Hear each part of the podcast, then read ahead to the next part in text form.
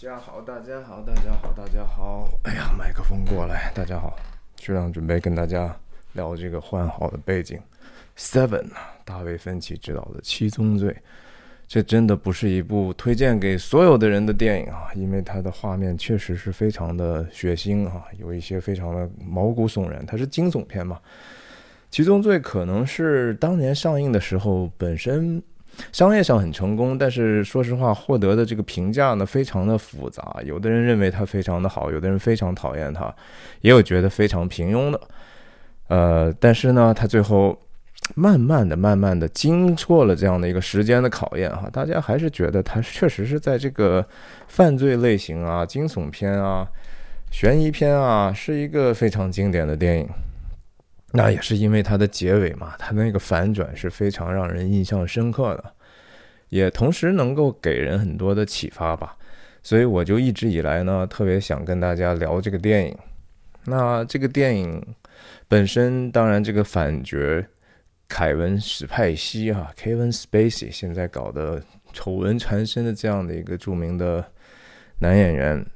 演了这样的一个，其实你不知道他名字的，他叫 John Doe，John Doe 这个名字就是张三，基本上演了一个他自己化名的一个激情犯罪主义者啊那他就是觉得看不惯这个世界嘛，然后觉得很多很多的罪恶嘛，所以他就想用自己的方式呢，去告诉世人啊，说我们不能再这样活下去了，或者说我要成为一个烈士，对吧？这正是这个电影在道德上、伦理上，甚至神学上非常吊诡啊、非常悖论的一个这样的一种极端人物。那在这个世界上有没有这样的人呢？我相信是有啊，经常是有时候有一些骇人听闻的新闻，特别在西方发生的、美国发生的，比如说一些校园枪击案，特别是科伦拜枪击案啊，这这些人他们的内心世界到达了那样的一种。扭曲混乱的程度之后，他是可以为他自己的这样的一个扭曲的信念去付上自己生命代价。当然，他不会考虑别人的生命代价，但他会自己去这么做。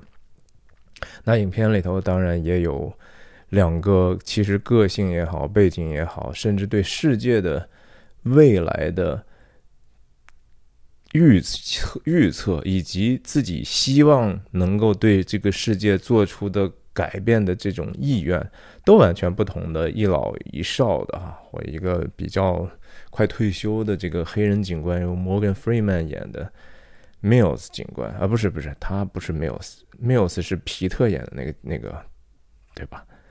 哎，我忘记这个 Morgan Freeman 演的这个警官，等一下咱们拉片的时候再说。反正就是一个快退休的黑人警官呢，一个实际上对这个世界。充满了负担啊！他觉得说这个世界固然不好，但是我有能力，我也有这样的意愿，让它变得好起来。那相比来讲来讲呢，快退休的这个老警官就是觉得很厌倦啊，觉得很无奈。然后自己呢，一个人是可能是非常心思缜密的，另一个人是比较冲动的。然后他们之间本身也有很多冲冲突。描述的挺有趣的，那另外当然也有一个无辜的这种皮特所演的警官的妻子啊，成为这样的一个悲剧性的角色。那其实还有另外一个在影片里头大量出现，但是面目模糊的群众，或者是说警官这些干探们的同事和整个这个世界的环境。大家好像是对很多事情熟视无睹、冷漠的，或者是觉得不关己事啊。咱们就不关我事，高高挂起呗。我何何必呢？也不认真，也不希望去发现这个世界苦难的原因，也不愿意对这个事情做出任何的改进啊。就是。懵懵懂懂的活着哈，那个是整个的这个大背景的，其他的背景演员就是这样的，其他的警官、路人，对吧？可能我相信这个作者本身也有对这个世界的一个影射，可能这个作者本身不是芬奇姐的写的故事啊，这是另外一个人写的这个故事。那他对这个世界的看法也许就是这样的，也许他也是其中这个庸众的一个，和我们一样哈，好像其实真的没有对这个世界做出来什么特别积极的正面的贡献啊，更多的时候就是抱怨啊，知道这个世界不好，然后甚至也知道自己不好，但是 cannot do a damn thing 啊，什么都做不了。啊，嗯，就跟大家慢慢的聊聊这个电影吧，也跟大家介绍一下自己哈。我叫徐亮，我人在美国加州旧金山湾区，和大家通过电影和文化的话题，探究人生的意义，探究我们这个世界和我们内心的真相。希望你喜欢和订阅我的频道。我分享的方式就是这样干说啊，一镜到底不剪辑，即使是等一下给你切到这种，呃。这样的分享的时候，其实也是一个及及时的这样的一个分享啊，所以说错和说的啰嗦的地方呢，请您见谅。我既然是第一集嘛，还是要继续给大家一个这个电影的整体这样的一个我所知道的事情的一个分享哈。首先，这个片名当然是非常有名的这样一个用数字做片名的，然后它当然指涉的就是。基督教其实并非正统神学里头的，但是是一个大家已经有相当长历史的一个概念哈，一个一个其实也有一点点好像文字游戏的这样的一个东西，所谓的七宗罪，这是他们当时翻译过来的嘛。那其实原来这个概概念更多的在写出来就是 seven deadly sin 啊，七个致命的。死罪，或者就是说，对啊，会让你灭亡的一些罪，也叫 seven cardinal sin，或者是 seven capital vice，vices，vices 就是说不好的东西哈，其实就是罪恶吧。vice 就是反面嘛，对吧？vice versa，但是后来你看这个 vice president 哈，副总统，这个也是变成了。一个这样的词，就是非常关键的、很严重的一些罪行，就罪性，其实还是人的一个罪性，而不是一个所谓的犯罪的问题啊。那这个片子其实我不觉得在神学上对这七种的罪有非常深刻的认知啊，这个必须得说，它毕竟是还是一个流行文化层面的一个概念，然后我相信。它更多的是就是像很多的影视作品、文学作品一样，喜欢借鉴一些宗教的概念，因为其实最酷的就是说那些你觉得神秘的东西嘛。那因为特别是不懂的人呢，总是觉得说啊，这些信仰、这些宗教里头这些元素我们可以借过来用，因为他不不在意那个内涵，对吧？他只在意这个表象。那就用这样的东西去装点它的这个叙事，当然也也就很华丽。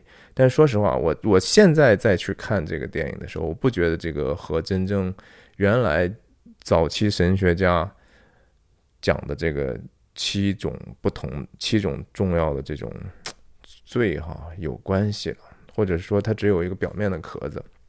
那我们就还是回顾一下这个概念怎么来的，其实是非常早期的，大概公元。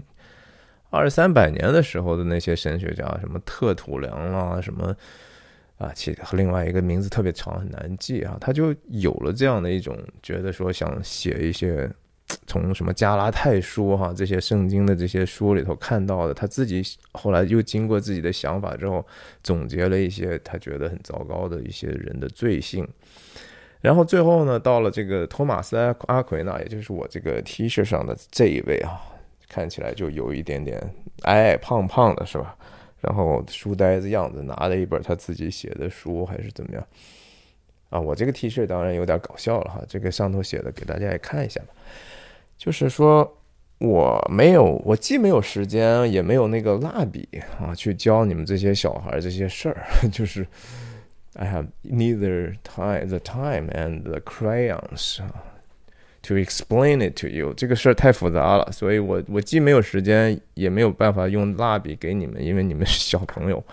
我我不是赞赞成这样的一种傲慢态度哈，这本身就是七宗罪里头的非常严重的 pride 哈，这是骄傲了，这是一种所谓的属灵的骄傲啊，就觉得自己好像更懂一些，自己更接近上帝，自己更接近真理，这这当然是不对的啊，这是实际上是不对的。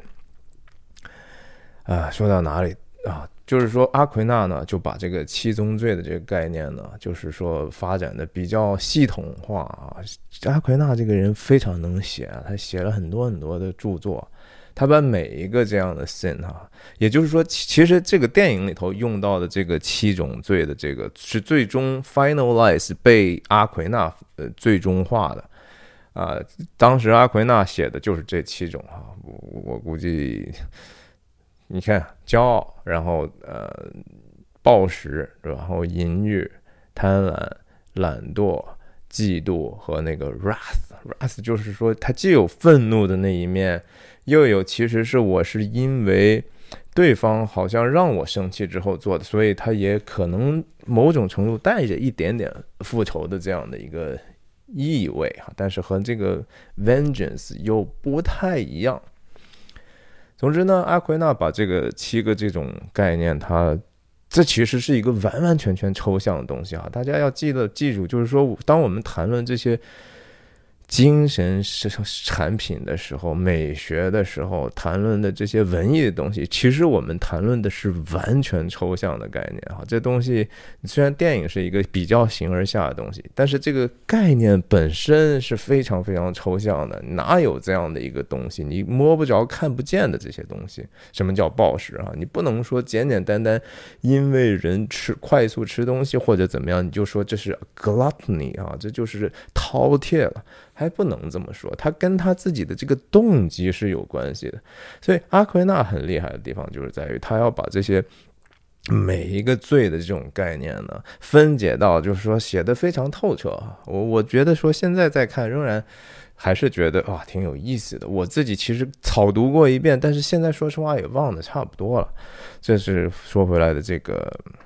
七宗罪的这个概念，它的这个缘起啊，然后这个故事套用人家这样一个观念，在影片里头，其实阿奎那的这个对这个概念的作用，或者说这个 John Doe 这个反面角色所受到的这样的一种启发，本身确实是从这个阿奎那来的。但是你说阿奎那或者是基督徒，或者是说神学家会支持 John Doe 那样的行为吗？那当然不是嘛，那毕竟张豆所做的是一个可能是，呃，更为邪恶的这样的一个，无论他的用意也好，还是他最终产生的这样的一个罪行的效果也好，都是更糟糕的哈，甚至可以说。但是也不能说更糟糕，这个事情吊诡之处就在于这些东西是如此抽象，我们得需要可能很多定义和和系统啊，就像他们这个，就像甚至你们很多观众里头是做学问的哈，然后去需要去去讨论这个词义本身它是有范围的，对吧？你要研究这个话题本身也是有范围的，你在什么样的一个框架底下，这些具体的 concept 每一个都是什么，你还得自己定义了才能研究呢。我当然不是跟你们在这儿做研究了，我在这儿跟你们其实是唠叨呢哈，这是完完全全是一个聊天，所以很多事情说不清楚呢，哎呀，大家也就原谅我。我觉得能启发您一点点去自己去思考，可能还更有价值一些。甚至就说很多观众给我留言说哈，你这个特别好睡哈，你这个。节目特别好睡，到了晚上，哎，听着你这个就睡着了。我觉得这也挺好的。说实话，我最在意的那些内容，我就是明明确确的，我知道我特别想听呢，我一般都会放到睡觉之前啊，然后听听就睡着了。大部分时候也就听不完，但是我也觉得，哎，这也挺好的。我也享受这样的一个过程，然后它也确实能够让我更心平气和一点。我也没有很功利的去说哦，我一定要学到什么。其实你呀，那个东西 是另外一种产品啊，我恕我无法提供了。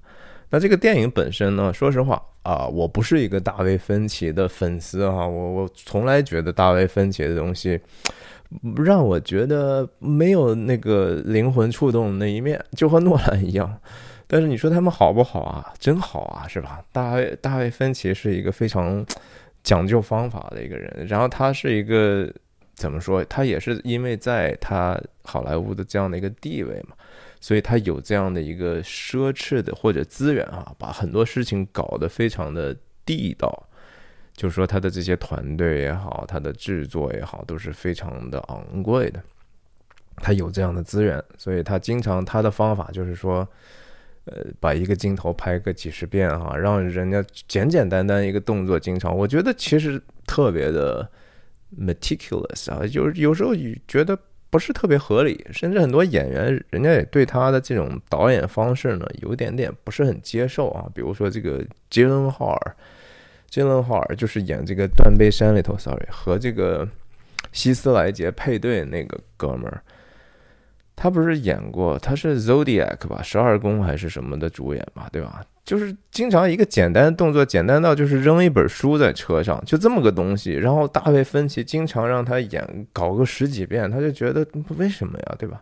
大卫芬奇自己的理论就是说，我我要让这个演员们在这样的一个其实是拍摄场场场景的这样的一个地方，让他们真的熟悉了之后，变成自己真的天天，比如说。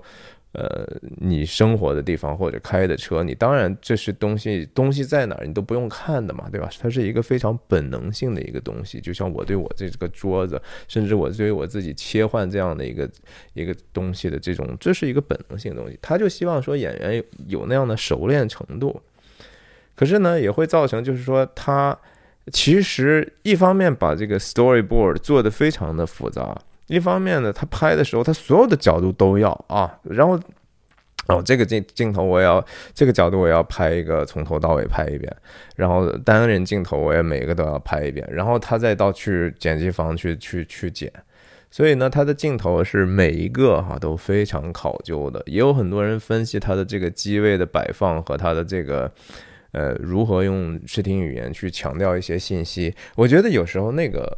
嗯，他的这个东西我还宁愿少分析一点，是因为 他他的这个选择实在太多了哈。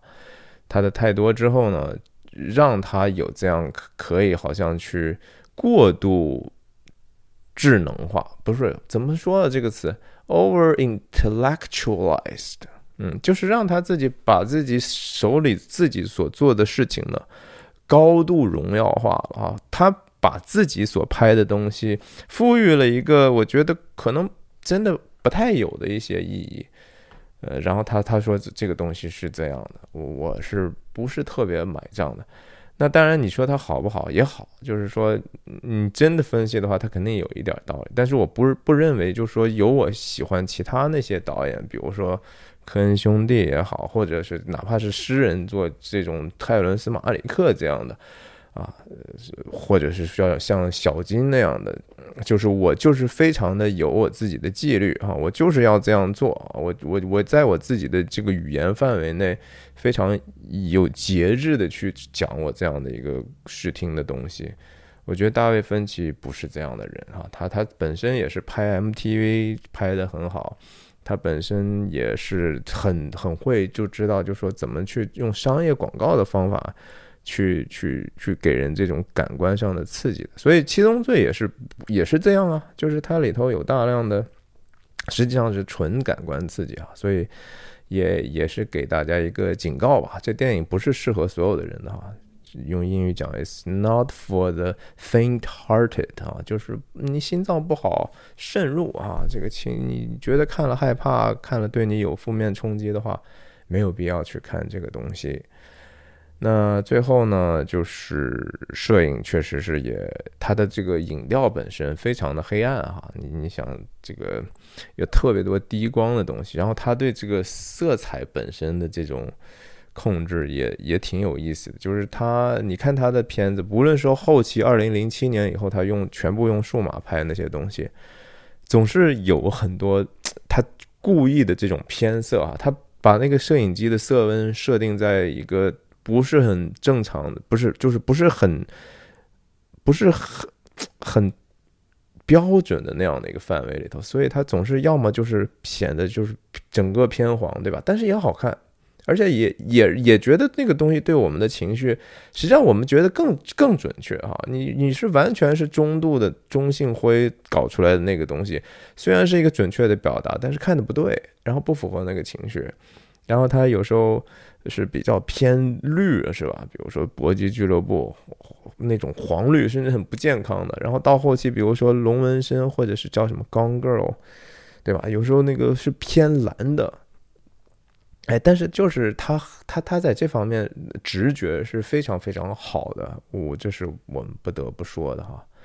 那咱们哎，闲聊了二十分钟，咱们还是进入这个电影去直接说说吧。我就开始从这个第一开始。哎呀，对对不起，我的电脑给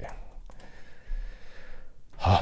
然后这电影呢，一开始的时候，喂，我能不能听到声音？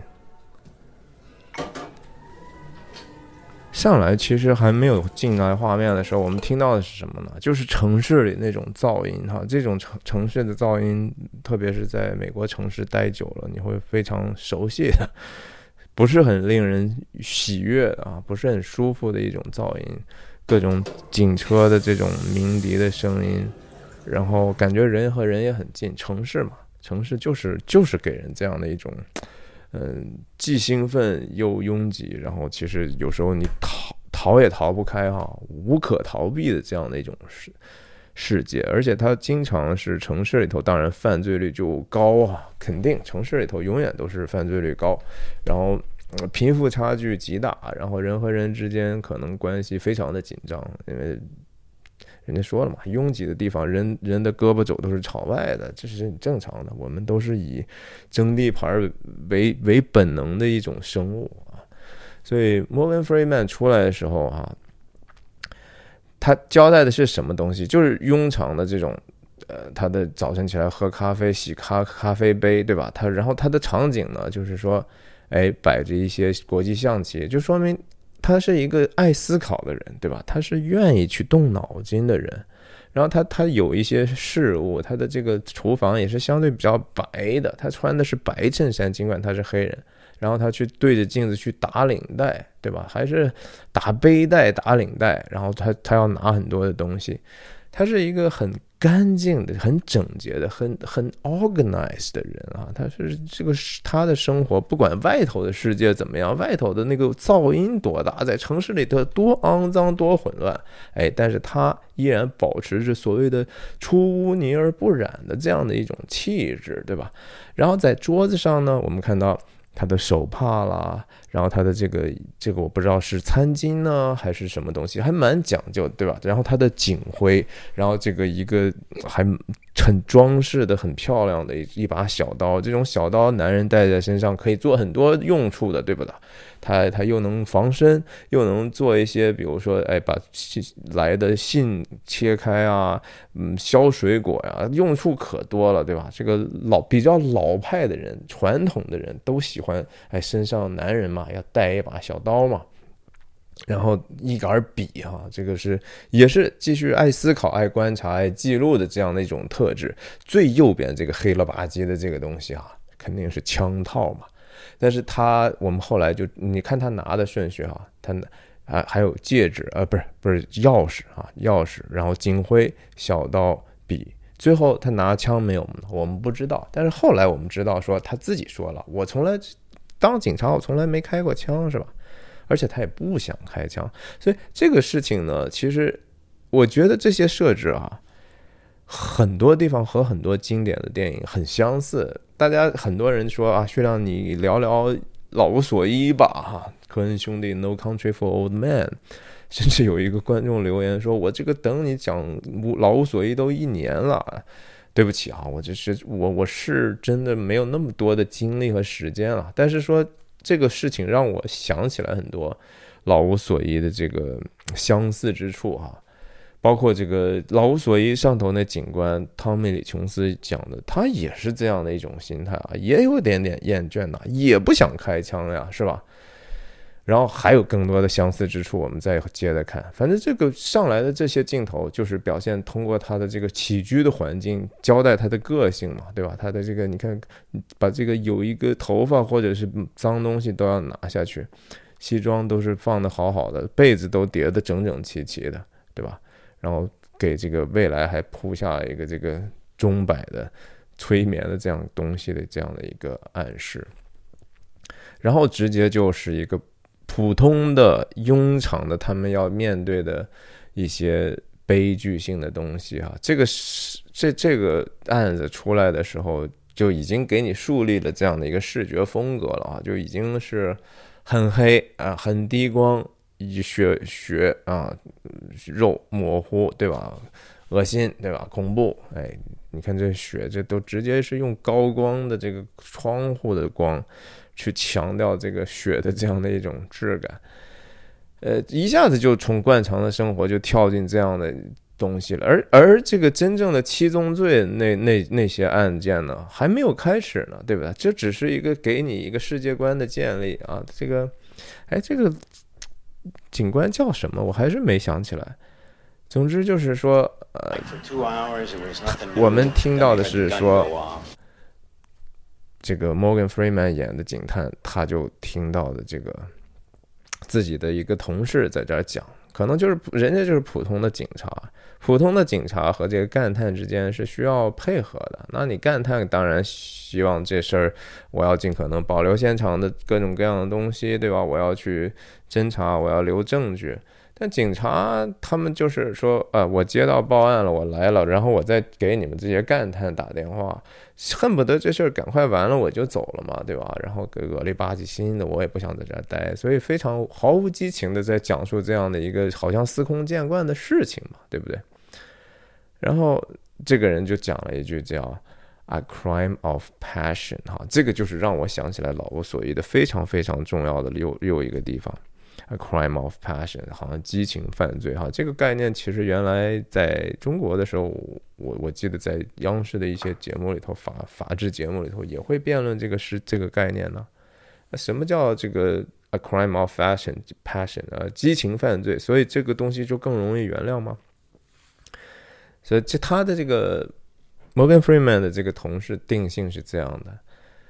你还记得，就是说《老无所依》上头那个汤姆·李·琼斯一开始就说了一段话，说啊，我逮住过一个年轻人哈，他把一个小姑娘残害的特别厉害，然后这是我我把他送上电椅的，然后我看那个当地的媒体报报道啊，说这个他是一个 crime of passion 激情犯罪，说什么激情犯罪啊？我我跟这个年轻人跟他谈话的时候。他一点都没有觉得说后悔的地方。他说，如果他有机会再出来的话，他分分钟还会再这样做的。他他就是要做这样的事儿，他已经下定决心就要去做这样的事儿了。怎么能叫激情犯罪呢？对吧？这个事儿也是啊。Morgan Freeman 的态度，听了他同事这样非常浅薄的、非常其实是非常幼稚的一种观念哈，就是说人性本善，那他们都没有什么想害人的意志，都是一时冲动，所以冲动是魔鬼，所以犯了罪。不是啊，不是冲动是魔鬼啊，不冲动也是魔鬼啊。你不冲动的时候，很可能你也是魔鬼。你天天想的可能绝大多数都是负面的，都是其实是。对别人不好的、伤害别人的、自私的想法，那也是魔鬼哈。没有说什么冲动是魔鬼，不冲动可能也是魔鬼，就是看你怎么去去看待自己的这样的一个罪性的本身的问题。啊，这都这还挺幽默的吧？反正就是说这个，他反驳同事的说法就是哦，冲动是吧？哦，是你看那墙上那些溅的血哈，就是挺冲动的哈。挺激情的，这个 passion 本身这词特别难翻译，热情、激情，甚至说基督的受难，那也是 passion，the passion of Christ，基督受难记啊，挺难翻译的。所以就是说啊，你这个到到底 passion 是个好还是坏呢？啊，你这个激情是不是好还是坏呢？你你在这样的一个你也不知道是好和坏的一个情绪之下犯的罪，那是不是这个事儿就可以说，哎，其实没有那么严重了哈？咱们大家哎睁一只眼闭一只眼就算了。这个社会不就是这样这么回事吗？他们现在这个世界观所建立的东西就是，你都说不清这个东西谁谁更坏，是怎么坏成这个样子的吧？就和张豆最后他所所抱怨的事儿一样。啊，你们看，你们觉得我做的这些杀的这些人可惜吗？对不对？他他们确实是挺可恨的，挺让人厌恶的啊，所以你们都心里头都恨他，然后我把他们杀了，我不是给你们做了一个公道的事儿吗？你们怎么觉得现在看我像个我是个变态吗？你们不变态吗？这就是这个影片的一个从反面角度的一个 argument 啊。当然 argument 是没有用的，argument 不代表就是说你能够辩赢这个事儿，这些东西就是真理了。人应该明白，就是说。Argument 是没有尽头的，争论是没有尽头的，就是说所谓的杠精嘛，对吧？我们在网上也说杠精，那你能能你能平息了他的呃抬杠的 passion 吗？嗯，不可能的啊！你无论怎么样，你都不可能说服一个杠精的嘛。最后其实说 argument 是没有用的，人要做的是什么呢？是说谦卑。这就是说，为什么骄傲是这个七罪之首，也是说所有其他的六个 sin 的源头。人的最大的问题就是骄傲啊。然后你谦卑了之后，然后有一颗爱人的心哈，爱上帝的心，爱人如己，然后愿意去牺牲哈，这才是可能是能够止住那个 argument 的唯一的一条路。啊，也就是所谓的十字架的那个、那个、那个东西，那是唯一能够挡住纷争的。这个世界，我们看最近的这发生的事情，巴以的这些冲突，你真的觉得能够通过讲道理解决吗？门儿都没有啊！那东西不是一个说能够通过吵架、武力和和和各种问题解决的。好吧，然后老干探。虽然说快退休了吧，但是他呢没有忘记的是说他做这个事情的初心和使命，就是他上来他问了一个问题，问他这个警官同事同僚吧，啊，这发生这么一个严重的事情，他们的孩子看到了这个事儿了吗？啊，目击了吗？喂，然后他这同事。同僚就特别的生气和不耐烦啊！你他妈问这干嘛了，对吧？因为他是怎么知道有一个孩子呢？就是冰箱上小孩画的东西啊！谁谁们家没有孩子的话，不会轻易在墙墙上、冰箱贴上弄一个小孩很幼稚的画作的。所以这就是观察细微，这就是他的同情心嘛。他知道，说我当这个干探，我可不是只是为了简简单单训练我干探的敏感，让我自己技能不停的提升，成为一流的一个干探，成为李昌钰吗？对不对？有意义吗？啊，你成为一个世界一流的技术上的顶级专家，so 他妈 what？对不对？没有意义的，有意义的是什么呢？你学这个东西难道不是用来服务人的吗？你研调查犯罪难道不是为了惩恶扬善的吗？你不是为了关心人的吗？所以他关心的是说，那这个。犯罪它是有冲击力的呀，它是对人是有损害的，特别是孩子，他对孩子是有损害的呀。那他问这个问题，难道不就是说他职业的一个本身最高尚的那个起点吗？然而他们的同事怎么说呢？你他妈的，What fucking question is that？对你你问这干啥的？你看这人态度，你觉得他你表面上有错吗？也没错呀，我干我工作就完了，你问那么多问题干啥？可是这是不是难道不是一种彻彻底底的堕落吗？这绝对是彻底的堕落，对吧？你来这儿来来这儿，你只是为了工作，只是为了拿一份钱吗？这就是说，人经常啊，我们做的做学问的也好，做事情的也好。到最后，你经常就因为你所做的这个学问，因为你的技巧本身，就蒙蔽了你本来的这个良心了。你是学的越多呢，就越骄傲，你就越忘记，其实我们应该是谦卑下来，把我们所用的这些东西服务给别人的事情了，完全忘掉了。只是觉得，你看老子高人一等啊，老子懂你不懂的东西啊，有意思吗？啊，自己问问有意思吗？然后他很不喜欢他，而且这个人说的话就是说，不只是说我不喜欢你啊，所有的人都不喜欢你啊。When we get rid of you, Somerset 啊，叫 Somerset，终于想起来了，说你赶紧滚哈，赶紧退退休，你就是个事儿差，你知道吗？我们真的不想跟你一起工作呀。Always these questions with you，你问那么多问题干嘛呢？对吧？这就是经常这个世界难道不是这样的吗？难道不会惩罚那种问其实是对这个世界本身还抱有一定热情的人吗？对吧？你多问个问题，其实有时候就是说我们总得考虑为什么要做这个，那个意义感何在哈？但是。庸众大部分的时候，意义个屁，有什么意义？人活的都没意义。你跟我说我做这事儿有意义，你有毛病吧？是不是？我们是不是经常在生活中碰到？就说你问这个干嘛啊？你怎么那么多事儿啊？不是啊，很多的时候他们说这个问这个的动机，不是说你多管闲事儿，而是说他们觉得你去求问那个意义感本身，深深的伤害了他们这样没有意义的一种人生的态度。他就是觉得人生就是没有意义，我们天天吃吃喝喝就好了，这是大部分的人的状态。这也是这个 Somerset 和这个呃 Mills 两个人都其实心里头觉得不对的，但是像他这同事就觉得这就是应该的。你们那世界是怎么堕落的？难道这这这这样的人不应该负责任吗？他怀里头。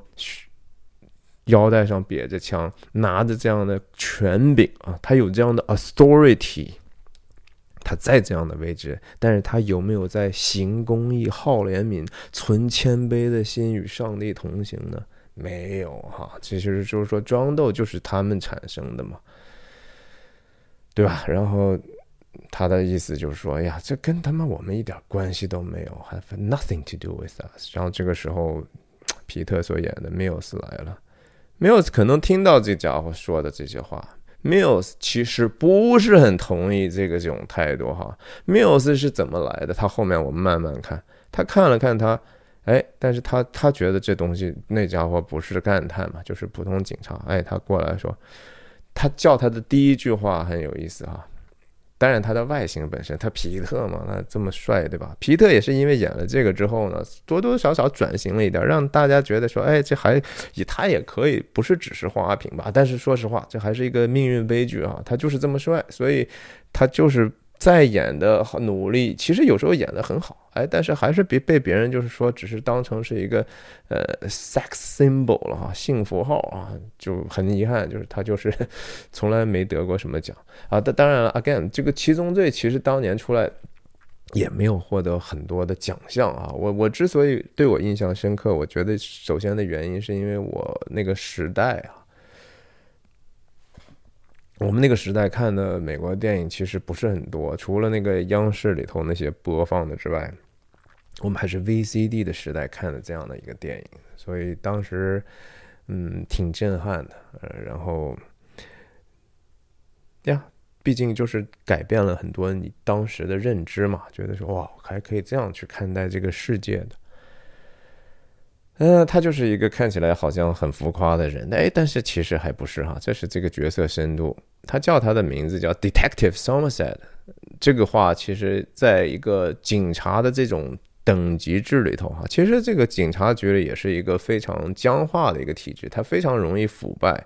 它是因为它有这样的一个等级，它是一个很很很有这种。官僚作风的一个机构啊，在全世界都是一样的啊，都是一样的。所以他起来，他他应该叫他啥？他虽然他们都是 detective，但是呢，他是皮特是被分在 Somerset 警探底下的，所以他上来叫的这个名称呢，其实就有一点点不对。然后介绍自己啊。嚼的口香糖，一副就是新生代和呃老人的这种冲突啊，浑然就已经开始了。嗯，其实这介绍完，镜头就转出来哈，然后我们刚才看到说他 the kids 啊，我们突然出来之后就已经看到街上就已经有 kids 啊，你说你们这外头拉警戒线的做了个啥工作哈？外头这是 homeless 嘛，是无家者嘛？然后旁边的人离这么近的现场。然后让孩子近距离的看到这样的体尸体啊，非常的不专业哈，所有的人都不专业。然后话外音或者我们还没看到 Mills，Mills 就已经开始抱歉了，说啊，Lieutenant 改口了嘛，对吧？刚才讲的是，哎呀，就警探，好像咱俩是平级，其实你不是，你是人家的手下嘛，对吧？说，哎呀，对不起，我哥。打扰你这个办案呢，我我是应该先跟您报道才能够来现场。按道理来说，这个 Mills 现在还没有资格来现场，你凭什么就你你你你还没有被分配好，你就跑到现场来？你搞坏了这个现场怎么办？对不对？很多的事儿。然后他说：“哎呀，我我这个刚来哈，哎，again，这个每一句话都是有意义的。好电影不会有一个废字儿的。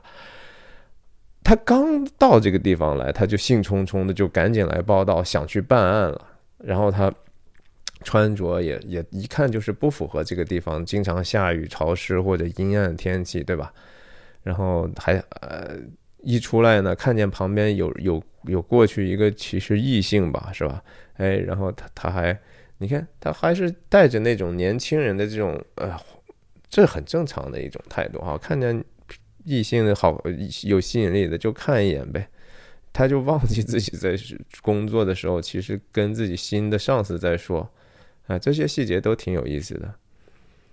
然后很显然啊，这个 Somerset 也知道他要来了，他就是意思说，哎呀，我们用一个比较老套的办法，哎，找找一个酒吧，然后咱们聊聊呗。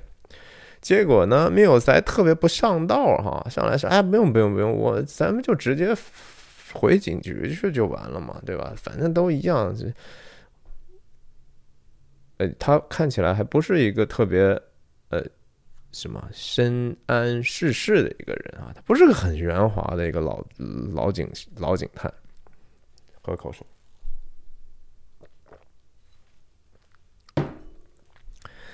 交代，然后就开始以滑轨镜头啊，这个其实这这些拍的东西都都非常非常的影调都非常的对啊，非常适合讲这个故事，然后。分歧的镜头一般都是技术上无可挑剔的哈，无论是镜头的移动也好，还是拉焦也好，因为它它一移动搞你个几十次哈，总会搞到一个说 非常技术上完美的一个东西。你看后面龙纹身的女孩啊什么的，那就更完美了，特别完美。但是完美不代表什么哈，我有时候不觉得说完美有那么重要了。你看这个城市的环境就是。走在这种地方，漏着雨，然然后呢，人们过道的时候呢，就从人中间过啊，这是一个什么样的社会才会有的行为呢？啊，一般这不是一个文明社会的行为，但是在城市里头呢，人们的这个对这个公共秩序的感受良莠不齐哈，有时候就是这么回事儿。你到了城市，住惯了大农村之后，再去城市，你觉得啊，这样啊，很难接受的，你知道吗。哎，他也很难接受。他从哪儿来的？我们后来会他从他和女朋友的或者老婆的对话里知道。他还看一看，对吧？这什么人啊？我这来了。你看，刚刚来，哎，又有这个这这是干洗店的是吧？这个社会阶层也是差异很大的。他们是穿的这样的，然后劳动人民是给给人洗的。他们第一个冲突。就是说你来这儿干啥，对不对？这老警探就说有病吗你？我们这个辖区这么差，对吧？肯定一般的警察谁愿意跑到危险的地方去了？那不是找死吗？那你何必呢？对吧？跟自己找不痛快。哎，但是 Mills 很简单说，我想我这个原因应该跟你一样吧，或者是说他也知道说啊，他要退休了。这你说这这就是通过台词去。加速这个信息的释放啊，其实挺有效率的，是吧？他就说：“咱们，你我应该和你一样吧？这个有这有啥可问的呢？对吧？其实他在隐藏一个自己理想主义的一面，就是说他或者他认为理想主义就是应该是这样。我们干这行的难道不应该都是理想主义吗？我们惩恶扬善呐，我们是是是社会的救星啊！”哎，但是同时，他通过这样的一种调侃，意思就是说，呀，我还不太愿意让你知道我是一个理想主义者呢。那，嗯，Somerset 就更觉得说，这这孩子怎么这么傻，是吧？就是你刚认识我，你为什么要猜测我做这行的举动是啥呢？啊，这就是两个人，他他很尬，是吧？你看皮特这表情啊，也许我还不是很了解你到底问我是那个是啥意思呢？嗯。哎，算了，跟你解释解释清楚吧。这镜头的调度，两个人的位置就有一点点换过来了啊。反正意思就是，我们还，你到底想来干什么嘛？对吧？是你是要升职吗？还是说怎么样？因为可能 Somerset 的警探就没有在他的升升。工作的场合见到理想主义者过啊，都是大家为了自己升官快一点。也许你想办几个案子，然后猛然的升职，然后一下子就成为全国明星了，对吧？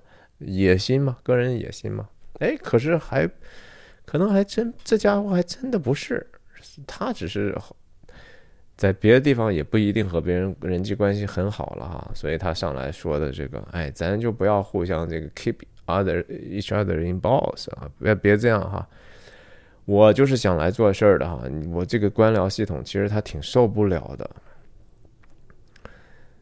哎，他以老人的方式呢，就是说你不要那么冲动啊，有一些事情不要那么着急。哎，可是他又解释的，他皮特的感觉就是说你又是倚老卖老啊，别压制我啊，我也是。我也是真的是干事儿人，我五年的这个凶杀案的经验了，对吧？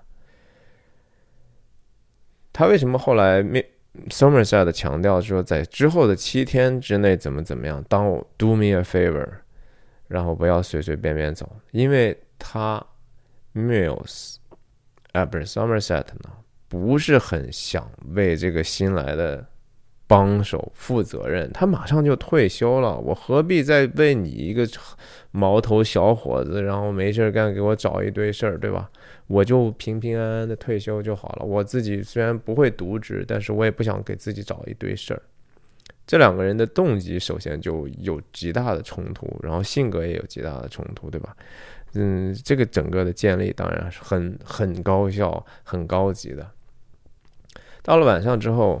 我们听到的继续还是噪音啊！整个这个其实整个我在电影院里头你所感受到的主要一定就是声音，因为画面没有特别多在动的东西，无非就是说啊，他把书放下，把眼镜放下，疲劳了，同时被打扰了嘛。我早晨起来就那么乱，我深夜想休息都不得安宁。我想看看书啊，我想陶冶一下情操，涤荡一下灵魂都不行。而且晚上的声音还更可怕，你仔细听的话，应该可以听到。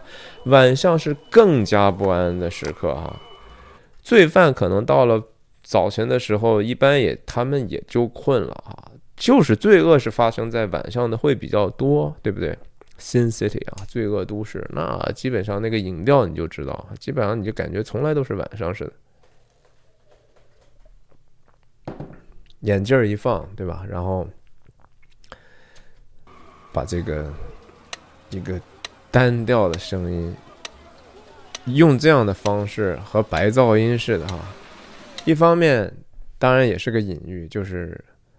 他就是度日如年，就是混日子。他的生命，他的工作，都是为了，就是说，哎呀，赶快结束就算了啊！这个世界毫无指望，我我做的事情毫无指望，我做的事情不会让这个世界变得更好。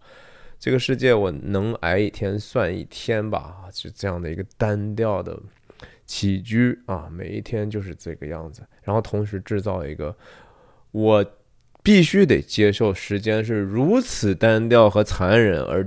或者是冷酷、冷漠，最冷漠的，你可以说就是时间了。不管你发生什么样，反正时间就是单向度的往前。那只有这样才能麻木自己，然后说：“哎呀，窗外的事情也没办法，由他们去吧。我就想办法睡吧，睡不着我也就接受吧，对吧？看这画面里头的变化，就是一闭眼，对吧？”这个桥段相当的长啊！你想，这个东西他想强调的信息是个纯粹情绪上的东西，纯粹是一个节奏上的东西，然后就进入这个片头了。片头当然，这个片头的序列剪辑序列是非常有名的哈。七宗罪结束之后，整个这个片片片头如何去建立去？渲染一种情绪，然后把这些重要的演职员信息、制作信息加上去，就成了一个更加艺术的东西。这还跟这个大卫芬奇这个广告人的特质是分不开的哈，他每个镜头就是讲究。看后面这个指头的这种翻动啊，非常非常的虚焦的情况下，这这是什么样的一个一个一个影像呢？对吧？然后这个声音本身也音乐也很很那啥的分歧，我相信对音乐也很了解。要不为什么什么麦当娜了这那的都是大牌哈？他拍过特别特别多大牌的这个唱歌的人的 M M music video。然后这个各种恐怖的特超特写啊，这个已经变形了这些指头啊，这个可就是跟他后面的这些罪行是非常有关系的一些东西哈，呃，剪得非常非常快，就是让你看不到到底是什么。我们后来才知道，就说，呃，John Doe 把自己的指指纹全部都用刀片切掉了嘛。我说这个，我就心里都都都觉得愁愁的难受。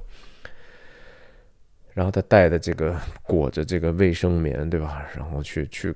做他的这个简报了，看啊，这个这非常非常 gory 的镜头，我我我确实觉得看看起来都非常非常的不适啊，非常的不适。然后各种他从你看看从不知道什么地方找出来的这些一些犯罪类的东西，他在教育自己哈，为他做的这个东西在进行一些准备，做笔记。然后你看他。写东西都是超特写，然后很有名的一个桥段啊，就是风格化的，然后也其实很很贴近这个影片主题的，给大家 set 一个很好的一个 tone。然后你看看这地方他划掉的这些字儿哈，都是关键字，我我。我觉得这种手法真的现在用的越来越多了，但是原来刚看的时候真的觉得好新鲜啊！这 intercourse 啊，这交配嘛，把一些关键字啊，这什么 transsexual，都是跟这个人最深层次的一些欲望、恐惧，甚至邪恶的源头是有很大的关系的啊！这音乐是霍华德·肖做的啊，我们就快速的过一下吧，反正。你看他，他最后是用这个，看这超特写，他他其实自己把自己手已经完全破坏了，然后他穿针引线，最后是要把他自己的这个笔记用极为原始的方法啊，弄成一个书式的东西。然后 In God We Trust，这是一个美元的这个复印品啊，这肯定不是一个美元的真的钱。然后把 God 拿出来。对啊，他接着用很多很多这种 keyword 啊，其实，很多的词可能在圣经上也都出现过，圣经上从来不避讳这些看起来很敏感的这些词啊，不避讳。很多人还觉得读起来还啊，你们这都往上写，哎，其实就是因为他是他是比较真实的嘛，所以他就什么都写。城市啊，继续。周一的时候只有一盏灯，嗯，其实还他们活生活的这个公寓还挺挺吵的。后来我们就知道了，这影影像就是非常的非常的有故事感啊！一男一女这样的清晨的光线从外头洒过来，然后 Mills 警官早早的就醒了，他的担心，他的。对自己爱人的这样的一种关切，他对新环境的这种不适应，他适应吗？其实他也很不适应啊，对吧？这是地方是他要主动来的，那他这个太太这么爱睡觉，跟他这个已经怀了身孕是有直接关系的嘛？我们开始都不知道嘛。然后刚搬来的地方哈，你相比这个 Mills 警官和 Somerset 他的家，同样在城市里头不是很大的一个公寓里头，呈现的是不一样的。虽然说 Mills 和自己的太太刚搬来吧，但是你整个感觉他们不是那么 organized 的人，对吧？他的这个领带也是乱七八糟的，已经打好的东西还没开始放呢，啊，就要开始上班去了。他对自己的工作得有多有激情啊！你来了不应该是先把自己的家安顿好了，然后一切都搞得差不多了再去吗？没有，直接就是要要去上班了，然后而且就直接真的又接到案子了。他太太在床上说了一句话：“这 Gwyneth Paltrow 啊，这个在这电影里头也是真的是挺可爱的，让人觉得他的死啊，非常的让人痛苦和惋惜和痛心，更能够让我们体察到缪 l s 警官最后不得不犯的那个罪。”他说：“I thought we moved here to get away from tractor pulls。” From tractor pulls，就是说原来他们所在的地方都是拖拉机，对吧？的外头哒哒哒哒哒哒哒，早晨可能是那样的声音，是一个田园的古地方，是一个乡下，对吧？咱以为说从乡下来了，呃，离开那些农忙的地方之后能清静一些，这当然是有一点点搞笑哈，cynical，就不是说有一点点 ironic，开他玩笑嘛？城市怎么可能更清闲呢？然后皮特用了一个词叫 “Serpicals got to go”，这个这个 “Serpical” 也是以前一个电影啊，是那个卢米特 （Cine Lumet） 一个一个挺有名的导演，好像那个电影是阿尔帕西诺演的，奥帕西诺演的。那个那个电影里头，Serpical，Serpical 的这个角色就是也是一个警察，他也是一个正义的警察，有理想的警察，希望和这个腐败的这个系统。去做斗做斗斗争啊，然后救人民于水火当中的有理想的人，你看他自己就自称为他是一个，其实就是白骑士嘛，和这个黑暗骑士里头 Harvey Milk 不是 Harvey Milk，Harvey Dent 一开始的想法一样，就是要解决这世界的问题啊，嗯，世界是一定是可以解决的啊，渲染他们之间的这种情谊啊。到了外景的时候，他拿了两杯，应该是咖啡吧。Again，这个又让我想到我聊过的 Fargo 的那个著名的场景，用咖啡杯啊，也很像，也是拿两个咖啡杯。大家也再看一看这个这个场景里头，这个咖啡杯有类似的功效啊。但是我没有去想那么多，我只是看到之后。下了雨，他也终于也穿上风衣了哈，不像第一天刚来的时候就穿一个 jacket，但是没帽子呀，还是不懂啊，还是不知道这个地方有多么糟糕的一个天气。这这片子是在 L A 拍的啊，但整体上你感觉是更像纽约的感觉啊，或者，哎呀，反正就是感觉。呃，它和它影像风格也有关系，它比较低饱和度，比较灰，比较发灰，颜色没有那么鲜艳，所以就格外的压抑嘛。那 Somerset 拿了两只手电，哈，很有经验。你看，皮特拿了两个咖啡，就准备说啊，我给我这上司一杯吧。要咖啡吗？No 啊，直接 No，不要吗？这人都不给不领他情，他就把这其中的一杯就放外头去了。Again，又有一个新的警察跟他们配对，然后这个人也是在非常非常讲的这个话，句句都是有冲突的。我我我就不想说那么细了，大概的基本上就是说，人家不想下太多的结论，然后这是你们的工作，Everything like I I found it，不要跟我说说我破坏了现场啊。然后 Somerset 问你死亡时间在什么时候，人家根本说了个啥了，说 Like I said，I didn't touch anything。就是甩锅，你说你一个做做一个，哪怕你接了警之后，你过去之后啊，需要有这个干探去去看现场的线索，你就基层的警察什么都不能做吗？哦，只是就传个话吗？那要你有什么用嘛？对不对？Somerset 问一些基本的情情情况啊，就是到底人死了没有啊？这都不能回答。那大家都是说。哎，这不是我的事儿，我就我我啥也没碰啊，我啥也不知道啊。I didn't touch anything。然后透露了一些情况，但是主要为了渲染的不是这个信息本身，而是说整个世界是怎么样的，为什么人是如此的冷漠。皮特这个时候，Mills 警官也觉得，嘿，哎，Wait a minute 啊，这这。你们就是这么做工作的吗？你都不检查一下他是死是活吗？然后那个人回答是：“我我还没说清楚，嘛意思，我刚才跟你都说了，那个人的脸已经在面里头了，难道这还有可能活吗？但是你作为一个公职人员，我我是觉得说他还是有责任去看一下他那个被报警的这个所谓的受害者有没有生命体征吗？”这些当警察的真的就忘记了他们做事情的这个基本的初衷了，连人都不关心，他只是当成一个奇观一样在说了。他脸都泡面里头了，对吧？他能在里头呼吸吗？那说的这些话都是好像开别人的玩笑似的，是吧？所以缪斯这个年轻人就说啊，That's how it's done here，呃，就你们这儿就是这么干的吗？哼，然后人家很不高兴啊，你说啥意思啊？